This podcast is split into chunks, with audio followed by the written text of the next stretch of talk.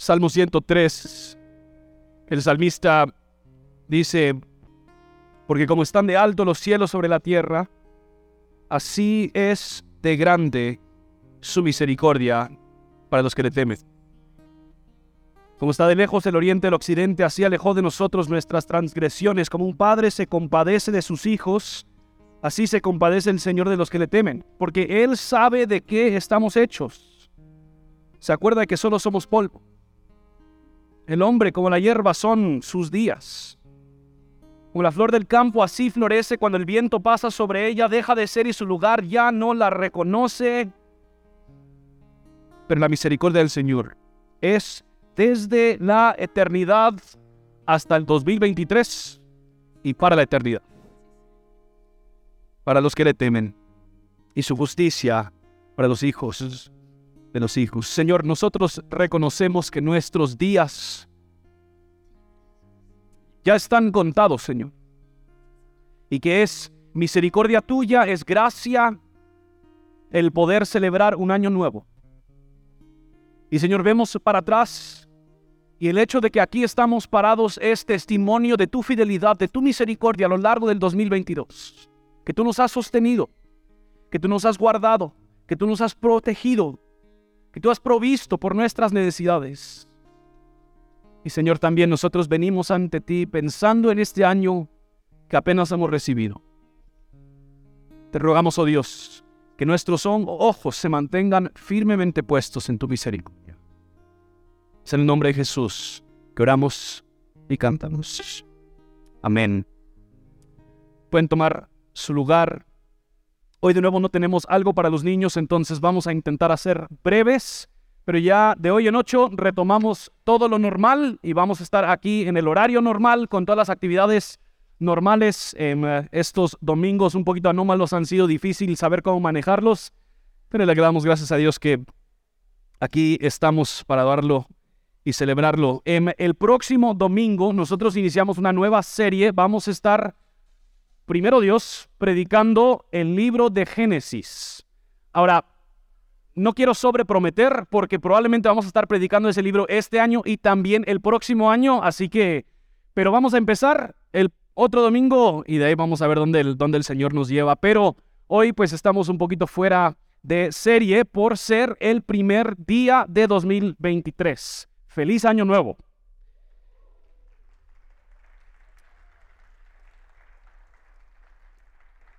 Para muchas personas, recibir un año nuevo es un enorme gozo. Es como un borrón y cuenta en cero. Puedes iniciar de nuevo, podemos trazar nuevas metas, podemos apuntar a nuevas oportunidades, podemos iniciar nuevos hábitos.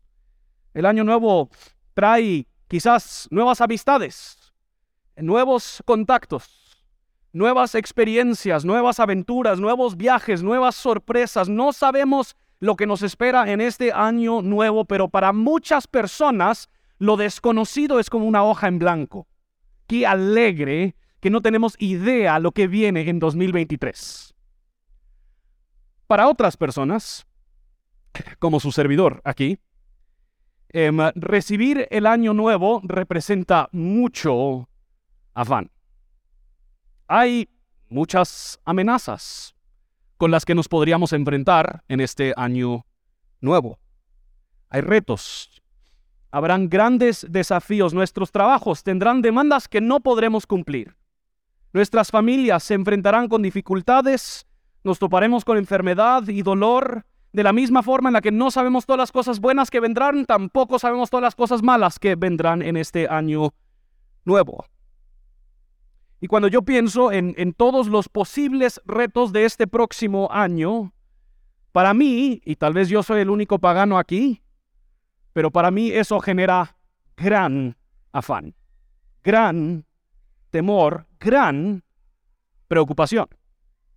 Cuando pensamos en nuestra condición espiritual y la de nuestra familia y cómo quisiéramos que fuera diferente al terminar el 2023 o cuando pensamos en nuestra situación laboral y, todos los retos que vienen o cuando pensamos en nuestra situación relacional y todos los posibles conflictos que tendremos que abarcar, es abrumador tener que considerar todos los posibles escenarios que nos presentará 2023 y de ahí intentar prevenir y prepararnos para enfrentarnos con los peores de ellos.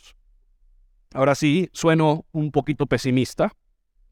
Sí quiero decir que sí, sí, me emociona lo nuevo, sí me gusta planificar, sí me gusta proyectar, sí me gusta ver lo que el Señor podría traer, pero también iniciar un nuevo año es motivo de mucho afán y por lo tanto, los versículos en los que hoy meditaremos brevemente son un bálsamo para mi corazón inquieto y temeroso. Pablo dice en Filipenses 4, 6 y 7, por nada estén afanosos. ¿Por cuánto? Por nada estén afanosos. Antes bien, en todo mediante oración y súplica con acción de gracia sean dadas a conocer sus peticiones delante de Dios. Y la paz de Dios que sobrepasa todo entendimiento guardará sus corazones y sus mentes en Cristo Jesús. Oremos, Dios, venimos ante ti precisamente porque estamos afanados, porque no sabemos lo que traerá el mañana, no sabemos lo que traerá este año. Y te rogamos, oh Dios, que tú durante estos próximos breves momentos permitas que nuestro corazón y nuestra mente esté enfocada en ti, que podamos escuchar tu palabra y que tu palabra nos escudriñe, que tu palabra revele los pensamientos de nuestro corazón y donde necesitamos arrepentirnos. Danos de tu gracia y donde, Señor, necesitamos consuelo. Llénanos de tu amor. Es en el nombre de Jesús que oramos estas cosas. Amén. Pablo inicia muy sencillamente, ¿verdad? No te afanes. No te afanes. Por nada estén afanosos. La palabra que Pablo usa es una palabra que solo se usa tres veces en todo el Nuevo Testamento. La palabra viene relacionada a las palabras que tienen que ver con, cuidar algo o atender algo, pero a lo que Pablo está llegando es que a veces nosotros sobrecuidamos de las cosas sobreatendemos las cosas a tal punto que se vuelve algo obsesivo para nosotros y entonces eso resulta en un afán. Literalmente esta palabra se podría traducir no estés ansioso. Pero quiero tener cuidado porque yo sé que en nuestro tiempo la ansiedad como tal puede tener matices un poquito distintos, especialmente cuando empezamos a hablar en términos clínicos. Entonces, Pablo no se refiere a temas de salud mental en este pasaje. Ahora, puede haber una relación. Eso personas más inteligentes que yo te lo pueden ayudar a entender. Pero Pablo dice, no te afanes, no te preocupes. Me gusta esa palabra en español, en inglés no lo usamos de la misma forma, pero preocuparte significa que te vas a ocupar de algo previamente.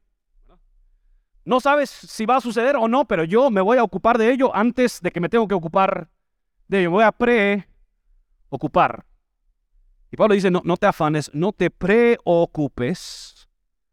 Ahora, este llamado de Pablo a no afanarnos no es un llamado a no planificar. No es un llamado a no prepararnos. Pero sí es un llamado a no cargarnos más allá de lo que nos corresponde.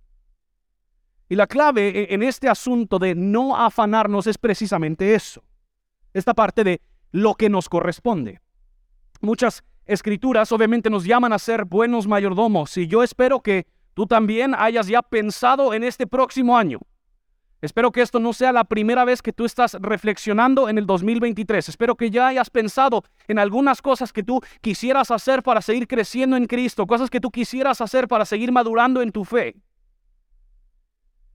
Pero el afán surge cuando esas cosas que nosotros planificamos, esas cosas que nosotros preparamos, pasan a un plano mayor y ya no es simplemente mayordomía y planificación, sino que se vuelve una obsesión, un perfeccionismo, un temor al fracaso y a fallar. Una necesidad constante de ejercer control y dominio sobre todas las áreas de mi vida. Y yo no sé tú, pero cuando yo pienso en los años que vienen, usualmente así termino. Ando pensando en todas las diferentes áreas de mi vida. Y lo que yo estoy buscando es cómo puedo yo ejercer mayor control sobre todas las áreas de mi vida. Porque mi, mi suposición es, lo que falló en 2022 falló porque yo no tuve suficiente control. Si, si yo pudiese ejercer más control, ahí estaría bien. Realmente nos afanamos porque llegamos a creer que toda la carga de nuestra vida está sobre nuestros hombros. Nos afanamos porque llegamos a creer que toda la carga de nuestra vida está sobre nuestros hombros. Todos nuestros problemas que ya tenemos en mente para el 2023 son míos para resolver. Todas las cargas que yo tengo son mías para ver cómo es que yo las resuelvo. Todos mis temores yo los tengo que mitigar. Todas mis carencias yo las tengo que suplir. En pocas palabras, nos afanamos porque creemos que absolutamente todo depende de mí. Y muchos así vemos el año entrante. Pensar en el año nuevo nos llena de afán porque nos es imposible verdaderamente prepararnos para todas las posibles cosas que nos podrían suceder en este próximo año. Pablo no dice esto para regañarnos, sino que él está dando algo por sentado que es muy importante. No, te afanes. Él, él nos tiene que decir que no nos afanemos, que no seamos o no estemos ansiosos, precisamente porque lo que es más natural para el corazón humano en el Dios soberano que gobierna todas las cosas, sino que lo más natural para el ser humano es una preocupación desmedida, un afán obsesivo por tener control sobre todas las áreas de nuestra vida. Entonces Pablo dice, no, no, no, no se afanen, no se afanen. Pensamos en nuestros problemas, conflictos, temores y necesidades y nos afanamos por estas cosas porque de verdad estamos convencidos que si yo no velo por mí mismo, nadie más lo va a hacer. Pero la cruda realidad, la cruda realidad es que aún si tú pasaras todo este próximo año intentando prepararte para el año que viene, aún así no podrías tú prevenir todos los posibles escenarios que podrías enfrentar en ese próximo año. El, ser humano, por naturaleza, por diseño, tenemos límites, tenemos limitaciones. Eh, pensemos en, en unos años atrás. Por más que todos nosotros seguro nos sentamos al final del 2019 e hicimos planes hermosos y bonitos de cómo iba a ser nuestro próximo año 2020, cómo iba a ser exitosa nuestra empresa, cómo íbamos a salir de viaje, las aventuras que íbamos a tener, todas las cosas nosotros los teníamos bien planificaditos. ¿Y qué sucede? Pandemia. E, entra una enfermedad que nosotros, no, bueno, tal vez algunos lo tenían previsto, pero yo no lo tenía previsto. Tenemos límites de nuestro conocimiento aun cuando entró la enfermedad, aunque habían cosas que nosotros podríamos hacer para minimizar los daños, no podríamos deshacernos de esa enfermedad. Tenemos límites económicos, tenemos límites espaciales, no podemos estar en dos lugares al mismo tiempo, tenemos límites de energía, necesitamos descanso, tenemos límites por todos lados en nuestra vida. No fuimos diseñados para prevenir todos los posibles escenarios y prepararnos y planificarlos, planificarnos para enfrentarlos. Esta misma palabra que utiliza Pablo cuando él dice, no os afanen, esta misma palabra es la que Jesús utiliza en el Sermón del Monte que nosotros predicamos hace unas semanas. Les dije, solo tres veces se utiliza.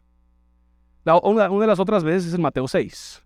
Mateo 6, 25 al 30 dice, por eso les digo, no se preocupen por su vida, qué comerán o qué beberán, ni por su cuerpo, qué vestirán. No es la vida más que el alimento y el cuerpo más que la ropa. Miren las aves del cielo. No siembran, ni ciegan, ni recogen en granos, en graneros, y sin embargo, el Padre Celestial las alimenta. ¿No son ustedes de mucho más valor que ellas? ¿Quién de ustedes, por ansioso que esté, puede añadir una hora al curso de su vida? Y por la ropa, ¿por qué se preocupen? Observen cómo crecen los lirios del campo, no trabajan ni hilan, pero les digo que ni Salomón en toda su gloria se vistió como ellos. Y si Dios así viste la hierba del campo que hoy es y mañana es, mañana es echada al horno, ¿no hará Él mucho más por ustedes? Y noten cómo termina. Hombres de poca fe. Jesús está haciendo algo en este pasaje muy parecido a lo que Pablo está diciendo en Filipenses 4. Él está usando lo más básico, lo más sencillo de la vida, para demostrar lo ridículo que es que nos preocupemos y nos afanemos. Él nos recuerda que cuando nos afanamos por lo sencillo, pues la vida es mucho más que estas cosas sencillas. Y aún Dios está preocupado por aquellas cosas tan sencillas. Él alimenta a las aves. Él viste los lirios del campo, quienes no hacen nada activamente para Él. Pero no solo eso, la existencia de las aves y de las flores es mínima comparada a la del ser humano que es hecho a imagen y semejanza de Dios. Y Jesús dice, ¿no hará Él mucho más por ustedes? Él, no dice, él, alimenta las aves, él viste los lirios, no va a ser Dios lo mismo. Sino que, ¿qué dice? No hará Él aún mucho más. Jesús está intentando sacudirle un poquito a sus discípulos en este momento para que ellos abran sus ojos a la obra de Dios a su alrededor, en sus vidas, en sus circunstancias, que Dios ya había cuidado de ellos de lo más básico, pero que la persona con quien ellos estaban teniendo esta conversación les iba a cuidar, les iba a proteger de su mayor amenaza. Tienen a la persona delante de ellos, quien a pesar de que estos discípulos no hubieran previsto ni planificado para tratar con su pecado, esa amenaza ni estaba en cuenta para los discípulos. Jesús está diciendo, mira, Dios te alimenta, pero las necesidades que tú tienes, que tú ni estás consciente de ellas, Dios también te va a atender en esas. No va a ser Él mucho más de lo que Él hace. Y, y les dice, hombres de poca fe. Ouch. La preocupación o el afán al que se refiere Pablo y Jesús viene ligada claramente, óiganme mis hermanos y hermanas, a falta de fe viene ligada claramente a una falta de confianza en la bondad, en la misericordia, en la fidelidad, en la provisión, en el cuidado y en la protección de Dios. O para ponerlo de otra manera, nosotros luchamos con el afán en nuestras vidas en la medida que dudamos que Dios está a nuestro favor. Y porque dudamos que Dios realmente está a nuestro favor, nos afanamos John Kessler dice, ¿de dónde viene la ansiedad? La ansiedad tal y como Jesús la diagnostica no es tanto el resultado de una preocupación desviada, más bien es una consecuencia de una confianza desviada. Sentimos el peso de la ansiedad porque hemos puesto nuestra confianza en las cosas equivocadas. Pero decir, no te afanes, es un terrible consejo si no hay algo que lo acompaña, ¿verdad? Lo peor es cuando estás compartiendo con un amigo o un hermano alguna carga que tienes y ellos dicen, pues, no te preocupes, que no me escuchaste, estoy preocupado. Pablo dice, no te afanes, pero no simplemente lo deja ahí. Él sigue, antes bien, en todo mediante la oración y súplica con acción de gracias han dado a conocer sus peticiones delante de Dios. Pablo está recordándole a estos cristianos algo muy sencillo. Si el afán resulta de creer que todo depende de mí, de que si yo no velo por mí mismo, nadie lo va a hacer, Pablo le está recordando que hay alguien que sí está velando por las cargas de tu vida. Hay alguien que sí está atento a lo que estás enfrentando. Hay alguien que sí conoce todo lo que tú enfrentarás en el 2023. Hay alguien que ya sabe lo que estarás pensando y lo que habrás vivido al terminar este año. Hay alguien que sí es poderoso y que sí es capaz de atenderte en tu peor sufrimiento. Entonces, Pablo está diciendo, en vez de afanarte por aquello que no puedes controlar, en vez de sobrecargarte con lo que no te corresponde, echa tus cargas sobre aquel que sí le corresponde. Pablo no nos está regañando de nuevo por planificar. Nos está invitando a ver el enorme tesoro de recursos que tenemos en el Dios soberano. Nos está invitando a descargarnos de aquellas cosas que no nos corresponden y confiárselos a Dios. Pablo nos está recordando que la preocupación y el afán asumen que toda la vida depende de mí, la oración asume que todas las cosas dependen de Dios. Dios está a nuestro favor. Y, si no lo crees, escuchemos el testimonio de las Escrituras. Primero de Juan 5, 14 y 15. Esta es la confianza que tenemos delante de Él. Que si pedimos cualquier cosa conforme a su voluntad, Él nos oye. Y si sabemos que Él nos oye en cualquier cosa que pidamos, sabemos que tenemos las peticiones que le hemos hecho. Mateo 7, 11. Pues si ustedes siendo malos saben dar buenas dádivas a sus hijos, cuanto más su Padre que está en los cielos dará cosas buenas a los que le piden. Mateo 6:8, por tanto, no se hagan semejantes a ellos porque su Padre sabe lo que ustedes necesitan antes que lo piden. E-, él está atento a lo que pides. Él no está sentado ahí simplemente en el cielo pensando, bueno, a ver qué me pide Justin hoy. A ver, a ver qué se le ocurre. No, él, está consciente. Primera Pedro 5, 7, humíllense pues bajo la poderosa mano de Dios para que los exalte a su debido tiempo, echando toda su ansiedad sobre Él, porque Él tiene cuidado de ustedes. En la oración venimos delante de Dios confiando que Él sabe lo que viene. Él sabe lo que necesitamos. Pero no solo eso, él es quien moviliza absolutamente todo el universo para llevar a cabo sus buenos propósitos. Cuando yo pienso en este año, yo les soy muy sincero, hay muchas cosas que a mí me generan cierta preocupación. Yo, yo pienso en mi caminar con Dios. Yo, yo quiero vivir una vida de santidad. Yo quiero vivir una vida de pureza ante Él. Yo quiero vivir una vida de integridad. Pero yo sé lo débil que es mi carne. Yo, pienso en mi matrimonio. Yo quiero que este año mi matrimonio sea, sea una muestra, una exposición visible del Evangelio. Que yo pueda morir a mí mismo y servir a mi esposa, pero yo sé cómo mis deseos carnales me hacen pensar más en mí. Yo, pienso en, mis hijas, yo, yo quiero que ellas conozcan y caminen el Evangelio.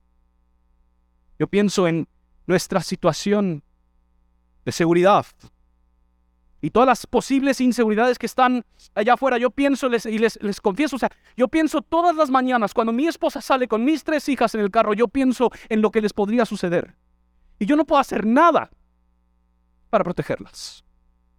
Yo pienso en Iglesia Reforma, estamos en tres servicios, yo no sé, realmente, o sea, quisiéramos decir que nosotros subimos al monte Sinaí como ancianos de la iglesia y tenemos una visión de Dios y sabemos, pero no, tenemos idea lo que Dios está haciendo. Queremos pastorearles, cuidarles, enseñarles, instruirles, ser buenos mayordomos, pero no, no, no, no tenemos así un algo, algo que nos muestre el camino más allá de depender de Él. Yo pienso en cada una de sus vidas. Las cosas que Dios está haciendo y las cosas que Dios está deshaciendo. Yo sé que para muchos de ustedes el fin de este año fue un fin de año muy doloroso. Y todas estas cosas. Yo, yo quiero paz, ¿verdad? Yo quiero gozo. Mansedumbre, benevolencia, el fruto del Espíritu. Yo quiero perdonar, yo quiero escuchar bien a otros con paciencia. Yo quiero vidas transformadas, quiero claridad para el futuro. Y si yo no vivo y si tú no vives una vida profundamente arraigada en oración, cuando amanecemos mañana, toda la carga la tienes sobre tus propios hombros. No podrás descansar. Te alejarás de tu familia, te alejarás de tu Dios y echarás toda la carga sobre tus hombros que ni se acercan a ser lo suficientemente fuertes para enfrentar todo lo que viene en este año. Pablo dice, no, no te, no te afanes. Más bien, tráelo ante un buen padre que sí conoce. ¿Y cuál es el resultado? Pablo dice en versículo 7, y la paz de Dios. Me encanta que él agrega esas dos palabras, porque él no simplemente dice, y tendrás paz. Eso es, bonito, estar sin conflicto. Pero esta frase paz de Dios a lo largo de las escrituras tiene un significado mucho más grande que simplemente la carencia de conflicto. La paz de Dios significa que hay justicia. La paz de Dios significa que todas las cosas están funcionando como deberían funcionar. La paz de Dios significa que todo está floreciendo, que todo está obrando como debería obrar. Y la paz de Dios, que sobrepasa todo entendimiento, guardará sus corazones y sus mentes en Cristo Jesús. Ahora, la paz de Dios no significa que todas las cosas se harán según nuestra voluntad. Al contrario, la paz de Dios significa que todas las cosas se harán según la voluntad de Dios. Es su paz, a final de cuentas. Él manda. No significa que todo lo que anhelamos lo obtendremos. Paz significa que cuando nuestras circunstancias en el 2023 son caóticas y difíciles, y te prometo, hermanos y hermanas, llegará un momento en el 2023 cuando así será cuando las circunstancias son caóticas y difíciles. La paz significa que nuestra seguridad no tambalea, porque no depende de nuestras circunstancias, sino que depende de aquel que gobierna nuestras circunstancias. Charles Spurgeon dice, puede ser que temes que el Señor te haya pasado por alto, pero no es así. Él cuenta las estrellas y las llama por sus nombres no corre peligro de olvidarse de sus propios hijos. Él conoce tu caso tan a fondo como si fueras la única criatura que él hizo o el único santo que él amó. Acércate a él y quédate en paz. Termino con esto. La, la imagen que siempre se me viene a la mente, se me salta a la mente cuando leo estos versículos, es algo que nosotros ahorita como familia vivimos otra vez. Em, los que han hecho un viaje largo en carro con sus hijos han tenido esta experiencia. Nosotros ahorita en los Estados Unidos hicimos tres o cuatro días de más de 11 horas en el carro. Siempre inicia muy bonito. Tenemos un buen plan de cómo vamos a entretener a los chicos. Con Jenny todas las cosas están fluyendo, estamos en paz, estamos en la misma página a las 3, 4 horas es otra historia. Pero los niños no tienen idea lo que es manejar un carro. No tienen idea los peligros que están afuera de ese carro. No tienen idea que nosotros vamos a más de 100 kilómetros por hora y con una cosita que falle en el carro, eso podría significar algo muy, muy, muy complejo para nosotros. Simplemente, ellas están sentadas en el carro. ¿Y qué están haciendo? Papi, ¿cuánto tiempo nos falta? Papi, ¿puedo tener otra galleta? Papi, tengo que ir pipí. Y así pasamos 11, 12, 13 horas. Pero llega un momento en ese viaje donde de repente la silla de atrás, toda la bulla y las luchas y las peleas que estaban sucediendo, se empiezan a tranquilizar un poquito. Y se empiezan a callar y ves los ojitos se están volviendo un poquito más pesados y de repente duermen y en ese momento, mis hermanos, hay una paz que sobrepasa todo entendimiento. Ahora, ¿por qué tienen ellas la valentía de ser tan bruscas y directas con sus peticiones a su papá mientras que ellas están despiertas? ¿Qué les da a ellas esa sensación de poder hablar con esa confianza? Pues confían en que como su papá, yo, yo realmente está a su favor. no, no tienen que negociar. Mira, papá, me voy a portar bien por dos horas y me das otra galleta. No, no, tenemos que cambiar nada, no me tienen que ofrecer algo a cambio. Ellas simplemente creen, por loco que sea creerlo, que su papá realmente las ama. Pero, ¿por qué se atreven en medio del caos de la carretera, con todos los peligros que están a su alrededor? ¿Por qué se atreven a dormirse? Porque ellas confían que aunque ellas no ejercen ningún control sobre esa situación, su papá sí. Y ellas confían que su buen padre tiene las cosas bajo el control y por lo tanto ellas se atreven a descansar. J. Becker, en su libro El conocimiento de Dios, dice lo siguiente. Dice, si queremos juzgar en qué medida alguien comprende el cristianismo, procuramos establecer qué es lo que piensa acerca del concepto de que es hijo de Dios y que tiene a Dios como su Padre. Si no es este el pensamiento que impulsa y rige su oración, sus oraciones y toda su percepción de la vida, significa que no entiende nada bien lo que es el cristianismo. Porque todo lo que Cristo enseñó, todo lo que hace que el Nuevo Testamento sea nuevo y mejor que el Antiguo, todo cuanto sea distintamente cristiano, se resume en el conocimiento de la paternidad de Dios. Padre es el nombre cristiano de Dios. Pablo nos dice, no te afanes. Y eso sería un consejo completamente vacío si no fuera por el hecho real de que tú y yo tenemos un buen Padre que gobierna absolutamente todas las cosas. Todo, todo, todo. Con lo que tú te enfrentas en el 2023. Todo lo que te podría causar afán y preocupación ya lo conoce, tu Padre. Y Él está obrando sus buenos propósitos.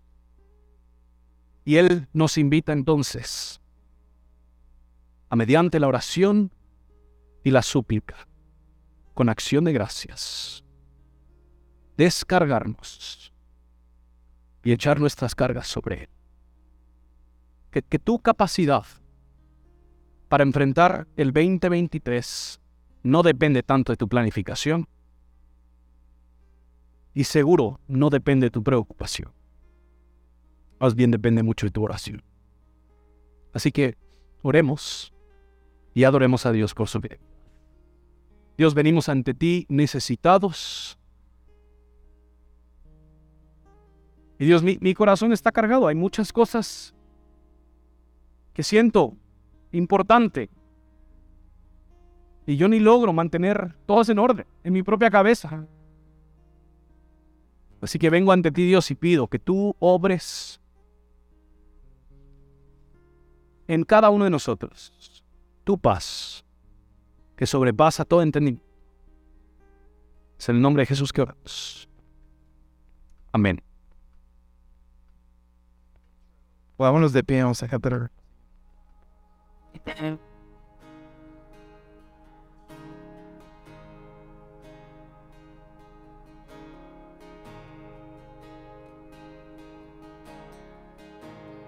It was a great start. Ding dong. To go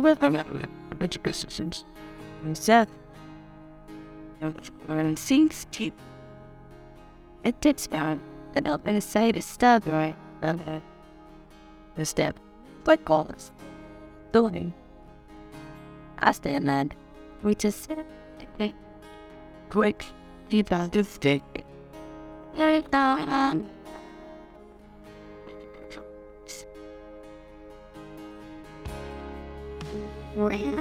standing.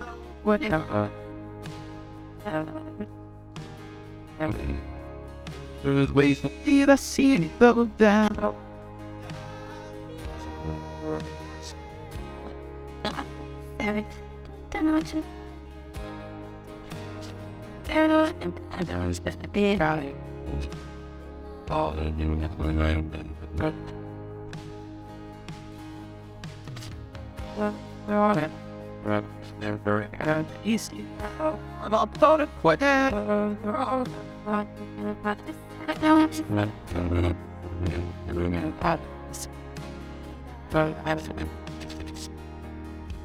Oh God.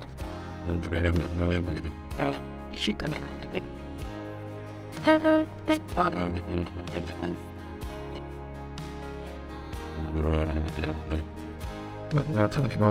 Just do it. God.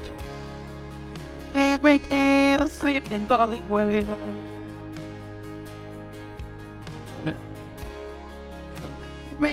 Your.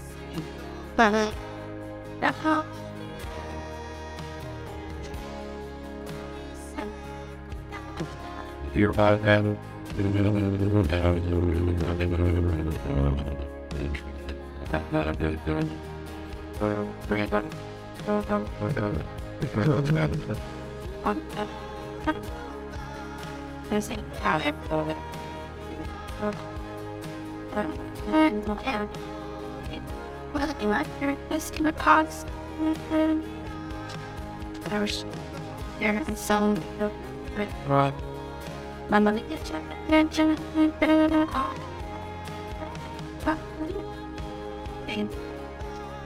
was still, I was still working. There is no problem.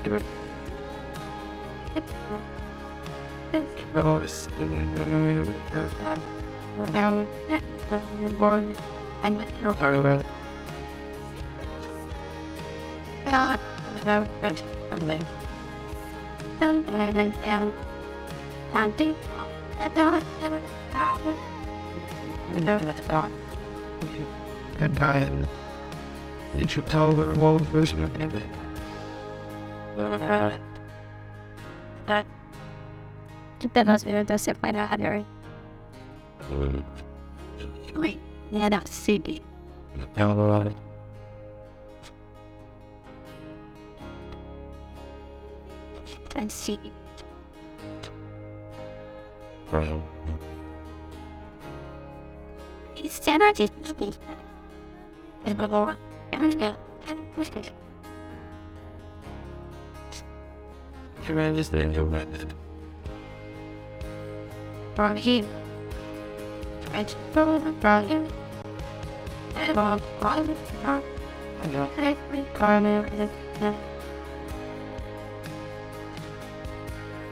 Relative and range know. excuse me, some dog. Relative, but madam, on it. Come up.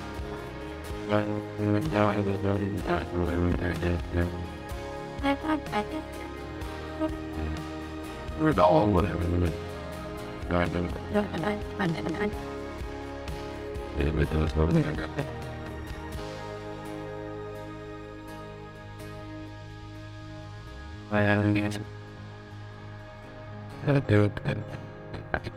See the leaf. And leaving in a city about. See, right. Right. Please. And come over. Wait, wait, no, You. You doubting. perfect. Good. And Hoy reconocemos, Señor, que es por tu bondad, que es por tu misericordia que podemos estar aquí hoy parados cantando acerca de esa bondad, misericordia. que si no fuera por tu bondad, por tu gracia, por tu misericordia, ya hubiéramos sido consumidos, Señor. Gracias porque podemos pararnos delante de ti, Señor, como tu pueblo, como tu iglesia, gracias a lo que Cristo hizo en la cruz, sin ser consumidos, para poder levantar nuestras manos y reconocer que tú eres, has sido y serás bueno. Gracias porque a pesar de que para nosotros es un cambio de año, Señor, para ti no hay cambio en nada, porque tú nunca cambias. Porque seguirás siendo siempre, Señor, ese Dios fiel, bueno, grande, eterno, misericordioso. Gracias porque nos has amado en Cristo Jesús. Gracias por recordar a nuestro corazón, Señor, lo que es verdaderamente importante. Y permite que este año nosotros podamos, Señor, honrarte, responder con una vida de adoración a ti, entendiendo lo bueno que eres hacia con nosotros, Señor. Gracias por el privilegio de haber sido expuestos a tu palabra. Gracias por el privilegio de poder cantarte. Eres bueno, Señor. Te amamos. En Jesús oramos. Amén y amén. Puede sentarse, iglesia, y vamos a seguir en esa misma actitud de adoración como siempre lo hacemos al recibir nuestras ofrendas. Le voy a pedir al equipo que pueda pasar, por favor. Y como siempre lo decimos, si tú nos estás visitando por primera vez, por favor no sientas la obligación de dar, no necesitas hacerlo. Eh, si quieres escribir un cheque, hazlo a nombre de Iglesia Reforma. Eh, y si necesitas información de las cuentas para hacer una transferencia electrónica, puedes pasar allá a la mesa de información. Si nos estás visitando por primera vez, también te damos la bienvenida, queremos conocerte. Te invitamos a que pases ahí atrás también a poder dejar tu información para poder recibir eh, todo conocerte.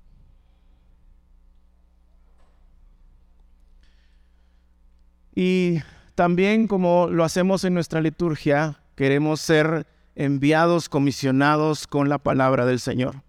Sabemos, entendemos que es la palabra del Señor la que nos llama a ser iglesia, a congregarnos, a cantarle, a ser expuestos a la palabra del Señor, a escucharla, pero que sea nuestra oración el que podamos vivirla también. Muchos de nosotros eh, nos gusta y lo hacemos con todas las ganas, el, querer leer la Biblia más en este año, eh, el meternos a planes, etcétera, eso es muy bueno, hazlo. Pero recuerda, vívela. Al 39, en donde el apóstol Pablo habla acerca del sufrimiento, eh, habla de lo que sí nos prometió el Señor. En este mundo tendréis aflicción, pero confiad, porque yo he vencido al mundo. Y en ese contexto, Él habla de que todas las cosas para quienes amamos al Señor obran para nuestro bien. Todas las cosas. Y al final termina diciendo estas palabras. Les voy a invitar a que se pongan de pie y leamos juntos.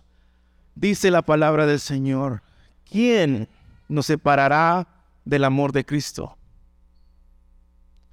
tribulación, o angustia, o persecución, o hambre, o desnudez, o peligro, o espada.